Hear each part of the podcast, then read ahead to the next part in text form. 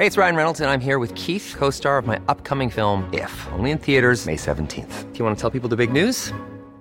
All right, I'll do. Sign up now and you'll get unlimited for $15 a month in six months of Paramount Plus Essential Plan on us. Mintmobile.com slash switch. Upfront payment of $45 equivalent to $15 per month. Unlimited over 40 gigabytes per month. Face lower speeds. Videos at 480p. Active Mint customers by 531.24 get six months of Paramount Plus Essential Plan. Auto renews after six months. Offer ends May 31st, 2024. Separate Paramount Plus registration required. Terms and conditions apply if rated PG. Las claves del mundo. El contexto internacional en Podcast OM.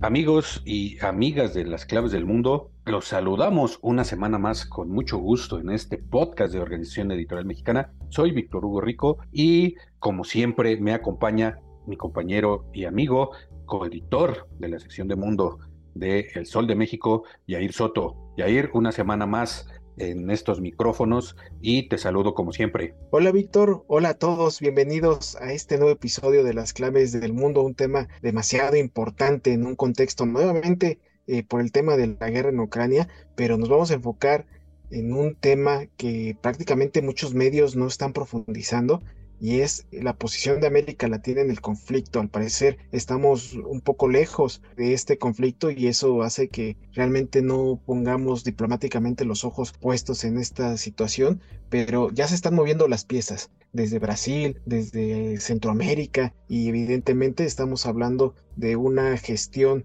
que tanto Ucrania como Rusia, y hablar de Ucrania es hablar también de Estados Unidos y de Europa, de mover sus fichas en América Latina, una región importantísima para ambos frentes. Y bueno, hoy vamos a hablar de esto, Vic. Así es, Jair. Estas dos semanas anteriores, los ojos del mundo, por lo menos desde el punto de vista geopolítico, estuvieron puestos y siguen puestos en América Latina. Eh, ya lo dices, eh, el tema de Ucrania, pero también por una cuestión muy importante que cada vez empieza a preocupar más a los llamados países occidentales, que es la apuesta de los países emergentes por voltear todo su capital político y hasta económico hacia otros frentes, sobre todo eh, el frente chino y el frente ruso. Estamos viendo eh, cosas muy interesantes que pueden eh, afectar de forma muy significativa a América Latina. Ya vimos hace unas semanas, y tratamos ese tema, cómo pues Honduras le da la espalda a Taiwán, lo expulsa del país para abrazar a China, lanzarse a los brazos de Pekín por pues la ayuda económica que le promete China al gobierno de Honduras y esto pues tiene que ver con este frente que está abriendo China por ganarse a la región en el contexto de su guerra comercial contra Estados Unidos y también pues una posible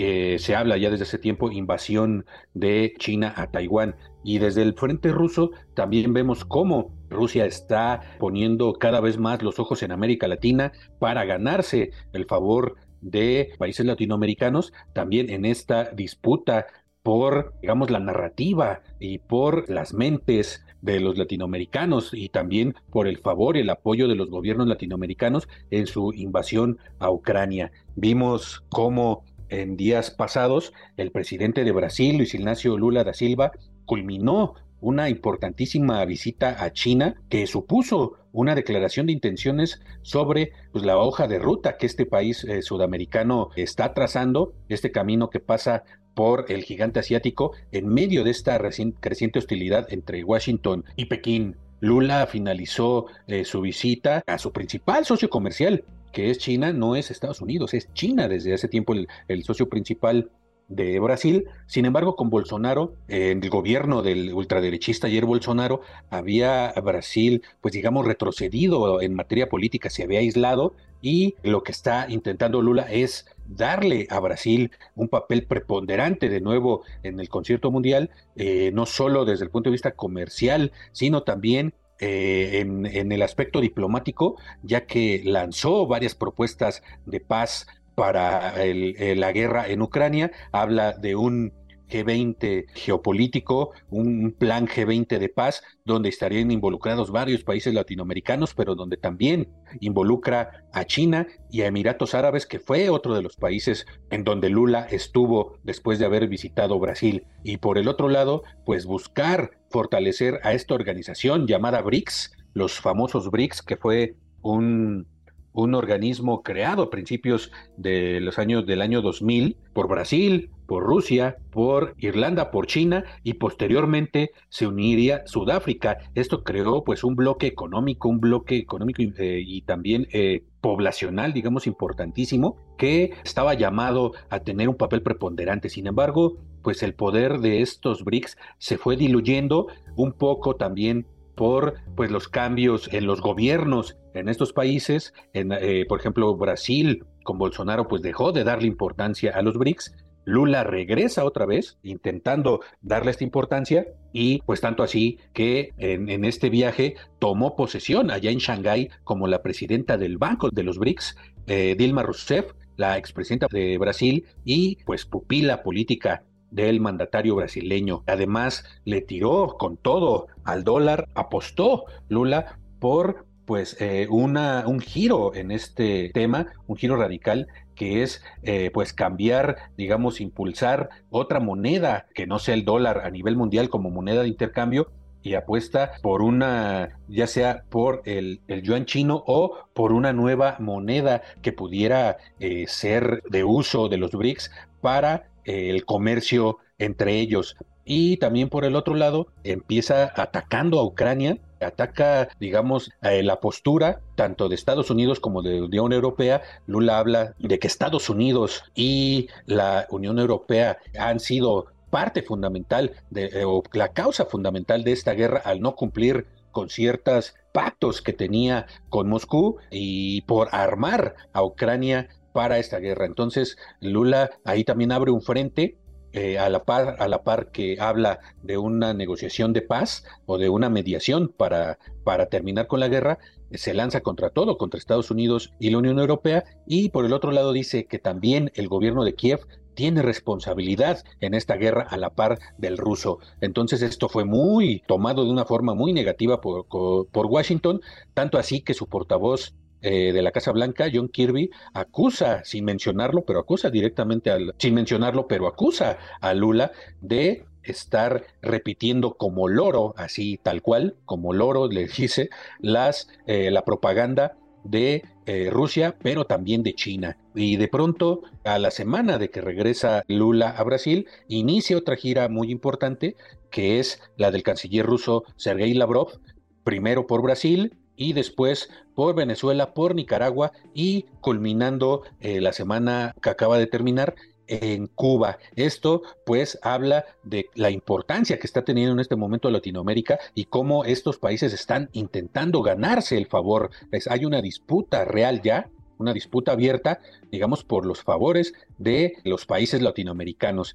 Y a esto le añadimos también lo que pasó eh, en esta semana que acaba de terminar, que es el discurso eh, que da Zelensky por videoconferencia en el Congreso mexicano. Sin embargo, pues fue recibido de una forma muy fría, fue un discurso pues realmente muy, muy frío y que ni siquiera fue en el pleno del Congreso, como ha pasado en muchos otros países donde Zelensky habla ante los miembros del Parlamento de diferentes países, donde, donde ha pronunciado pues su defensa de Ucrania y su condena a la guerra que ha emprendido Rusia contra ellos. Aquí, eh, digamos que no fue algo consensuado por todo el Congreso, sino que fue una, el, el discurso fue pactado con un grupo llamado Amigos de Ucrania, y no fue en el Pleno, como les decía, fue en un salón, fue pocos diputados estuvieron ahí, entonces eso también deja ver pues cómo México está de alguna forma eh, pues favoreciendo, digamos, el discurso ruso, por lo menos en la Cámara de Diputados y a la par del gobierno de, de, México. Pero esto, pues, ¿qué significa para Latinoamérica? ¿Qué significa la visita de Lula a China? ¿Cómo puede beneficiar América Latina el acercamiento de Brasil con China o este viaje de Lavrov a, sus países aliados, intentando sellar esta alianza que pues en los hechos ya está consumada desde hace mucho tiempo. Entonces, esta es, digamos, la, la disyuntiva, porque Lula eh, hizo varios, económicamente, varias concesiones y varios acuerdos importantísimos de miles de millones de dólares. También visitó una polémica planta de Huawei y concedió, digamos, a China esta cuestión de una sola en relación con Taiwán, Jair.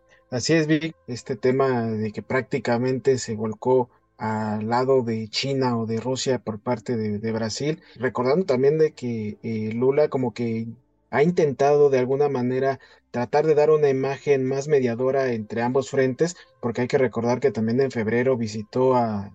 Joe Biden en Washington, tuvo una reunión en donde eh, remarcaron algunos compromisos que tenían eh, en estos frentes, pero sí, evidentemente ya después de la visita que tuvo en China se, vio claramente que hay una tendencia favorable al sector izquierdista, ¿no? Y como bien mencionabas, Vic, no es en vano, ya que China es el principal socio comercial de Brasil y así es como que eh, Lula da Silva pues inteligentemente mueve estas piezas a su favor para tratar de, manipular ambos eh, frentes y bueno, y en el tema de Ucrania, pues sí, efectivamente Brasil desde que estaba Bolsonaro no se había comprometido a, criticar la guerra, no se había comprometido a condenarla. Eh, eh, Bolsonaro, que pues, sabíamos era amigo de Putin, y pues Lula da Silva, pese a que era también eh, el rival político de izquierda de Bolsonaro, también es amigo, o al menos es ideológicamente a favor de, Rusia. Entonces, tras esta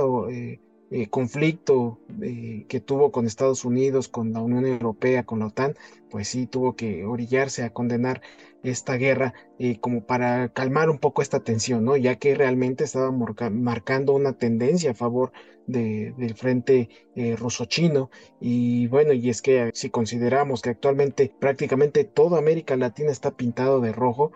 por todos los gobiernos de izquierda, pues sí es un tema que le preocupa mucho tanto a Estados Unidos como a, los eh, aliados occidentales, ya que eh, pues hemos visto también a China que ha estado impulsando su comercio eh, con varios países y México no es un tema aparte, por eso es de que también este, este tema de la reunión de, virtual de Zelensky con algunos senadores mexicanos también es en un marco de, conflicto de intereses debido a que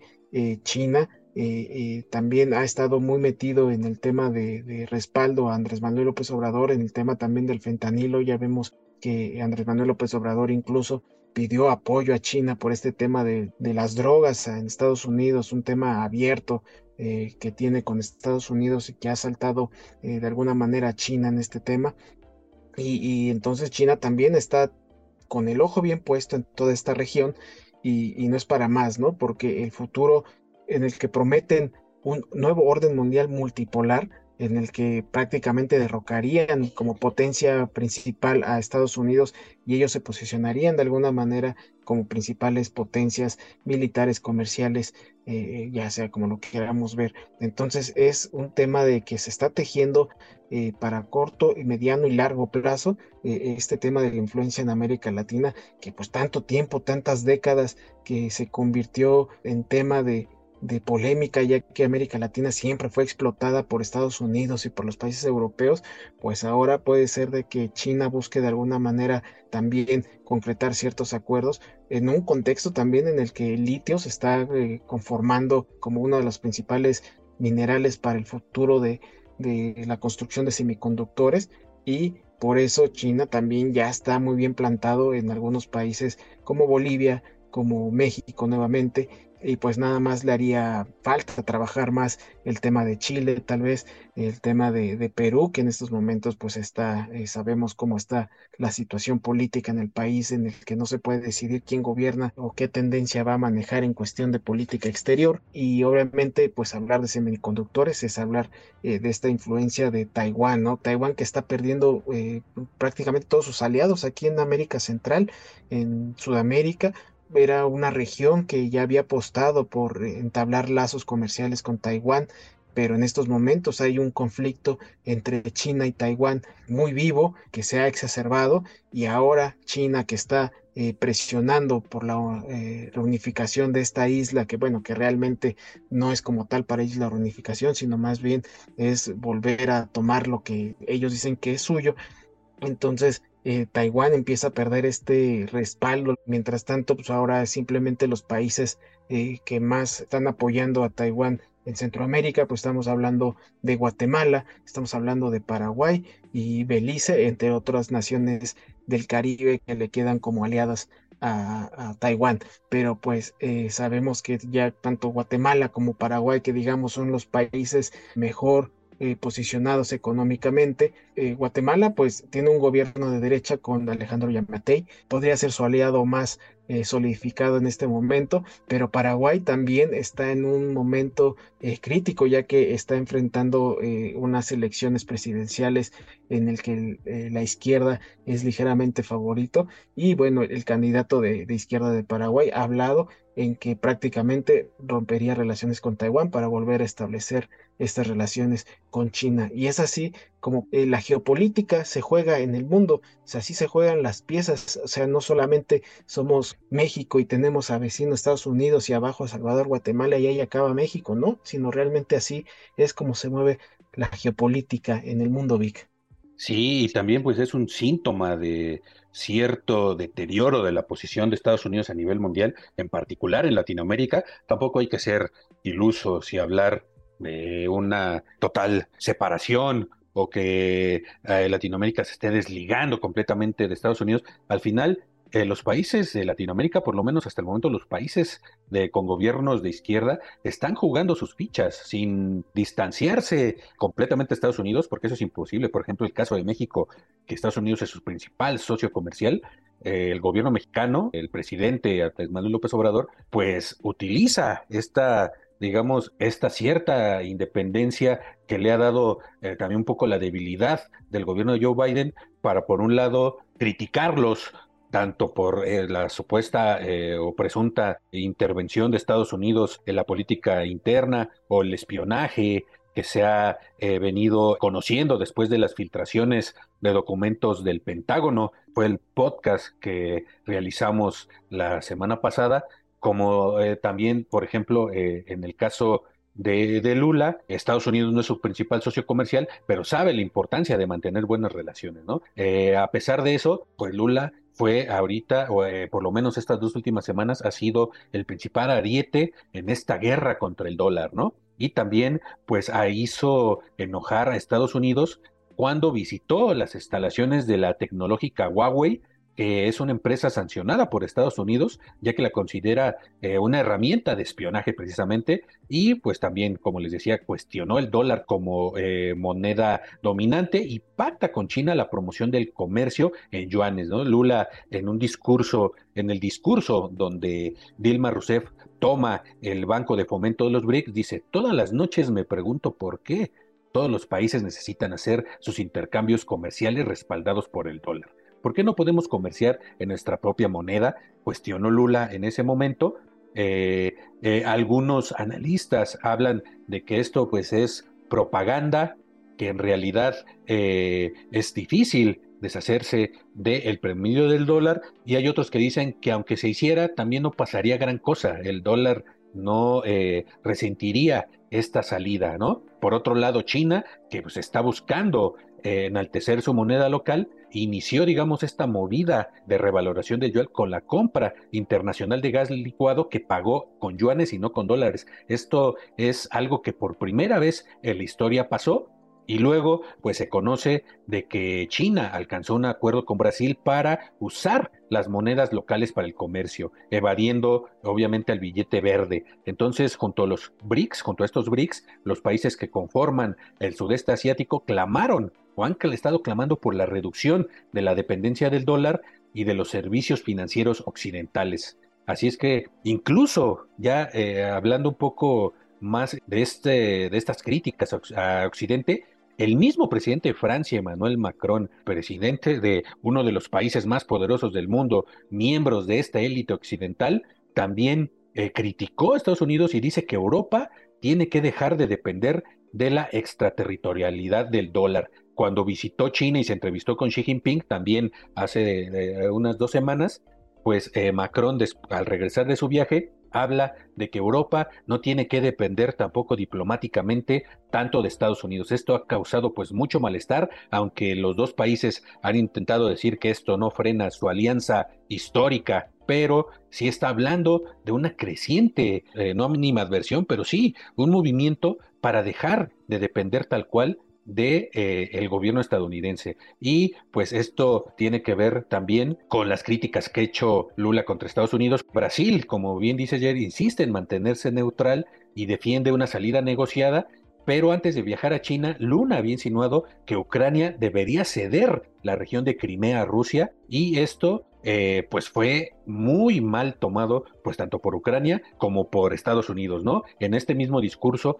pidió directamente a Occidente, Estados Unidos y Europa dejar de enviar armas y Estados Unidos que pare de incentivar la guerra. Por ello, como les decíamos en un principio, el gobierno de Estados Unidos calificó como que eh, Brasil estaba repitiendo como loro la propaganda china y Rusia. Y entonces, pues viene en esta semana que pasó la visita de Lavrov al continente latinoamericano, Jair. Así es, Vic, una visita que fue anunciada de última hora en una, en una semana. El canciller ruso, este hombre poderoso, prácticamente el brazo derecho de Vladimir Putin en la política exterior y en el tema de la guerra en Ucrania, inició esta gira en Latinoamérica, iniciando precisamente con Brasil, ¿no? Y se reunió con eh, Luis Ignacio Lula da Silva, eh, también eh, visitó de Venezuela y se reunió con Nicolás Maduro, eh, al día siguiente con eh, Daniel Ortega, presidente de Nicaragua, y finalizó con Miguel Díaz Canel, presidente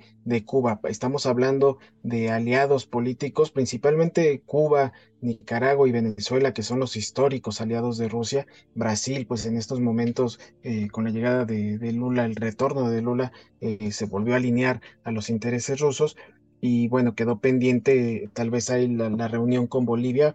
pero sí se reunió con su secretario de Relaciones Exteriores boliviano. Entonces tuvo una agenda eh, muy activa eh, con estos presidentes en los que en estos momentos ya tienen un camino en común, que son las sanciones internacionales. Con todos los, los presidentes que se reunió Lavrov, pues prácticamente llegaron al acuerdo de que las sanciones eh, con Estados Unidos pues ya no les afecta como quisiera Estados Unidos. Recordar que pues Cuba tiene un embargo histórico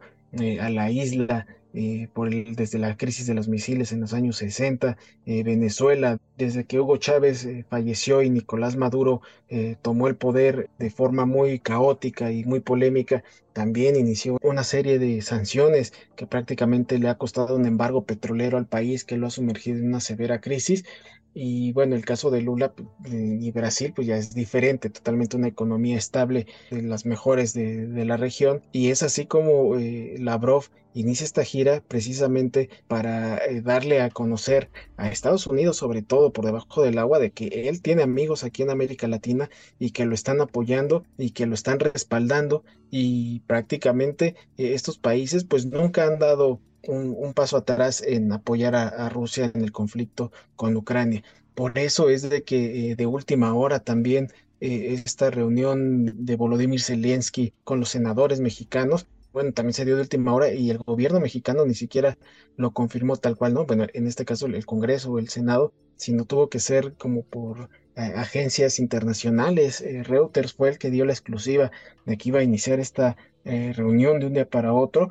y, esto con el fin de tratar de, empujar un poco Ucrania, sus intereses en la región, ya que prácticamente no está eh, eh, pues bien solidificada eh, el apoyo latino para Ucrania. Entonces, de alguna manera, esta reunión que pues, sí fue encabezada por senadores del PAN, senadores de Movimiento Ciudadano nada más, ellos fueron los únicos que le dieron este abrazo y, y se atrevieron a hablar en nombre de México y ellos mismos condenaron la guerra, pero pues prácticamente sabemos que en sí México se ha mantenido a, la distancia, ¿no? Como es eh, constitucionalmente lo ha manejado de, ser un país neutral, aunque ya en, el Consejo de Seguridad de la ONU sí firmó la, carta en contra de la invasión rusa, no ha insistido más en este tema. Entonces hablan de que prácticamente eh, se mantiene neutral y eso lo critica Estados Unidos, lo critica Ucrania, porque quieren eh, más acción de, de México. Entonces, evidentemente, Zelensky trató de buscar un respaldo de una potencia en América Latina como lo fue México ante esta visita del canciller ruso, que al parecer eh, eh, su reunión tuvo eh, bastante éxito con la reunión de estos presidentes enemigos declarados de Estados Unidos. Y ahora que justamente acabó esta, estas reuniones, pues hay que hablar de que América Latina prácticamente se está volcando a favor de Rusia y le está dando la espalda a una, a una Ucrania que prácticamente eh, en la región está desaparecida, está borrada y no encuentra el respaldo que tanto exige para eh, eh, tratar de, de encontrar un acuerdo de paz que fue precisamente lo que promovió, lo que pidió Zelensky a los senadores mexicanos, de que México estaba en posición de ayudarlos como potencia a fomentar un diálogo de paz o por lo menos apoyar este protocolo de paz que presentó Zelensky durante la invasión eh, rusa. Entonces, así es como en los últimos días eh, ambos frentes trataron de mover sus piezas también en, esta región,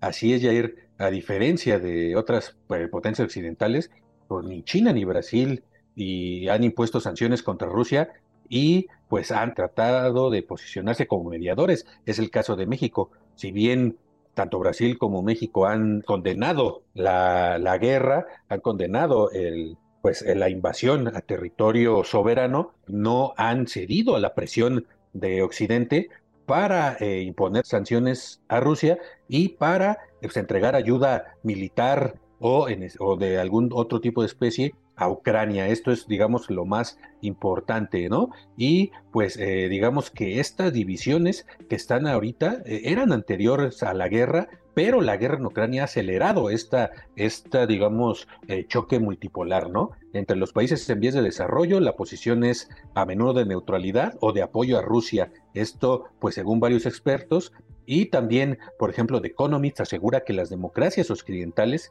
tienen poco en cuenta este elemento precisamente y subraya que la duda es de qué lado estarán al final los países emergentes ante un fenómeno que se está acelerando, Jair. Sí, es Vic. Y con esto damos fin a este podcast, esperando que haya sido de su agrado les invitamos a que sigan escuchando todos los lunes un episodio nuevo de Las Claves del Mundo, el cual podrán encontrar en las principales plataformas de podcast como Spotify, Google Podcast, Apple Podcast, Acast, Amazon Music y Deezer. Por favor, también escríbanos a través de nuestro correo electrónico podcast.com.mx y en nuestra cuenta de Twitter, arroba el sol de guion bajo México, para que nos hagan llegar todas sus dudas, sus sugerencias, sus críticas ya saben, estamos abiertos a escucharlos. Y para cerrar con broche de oro, agradecemos la producción de Natalia Castañeda, no sin antes también agradecerte a ti, Vic, por este programa. Gracias.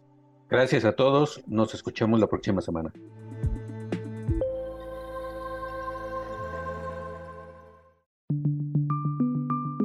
Esta es una producción de la Organización Editorial Mexicana.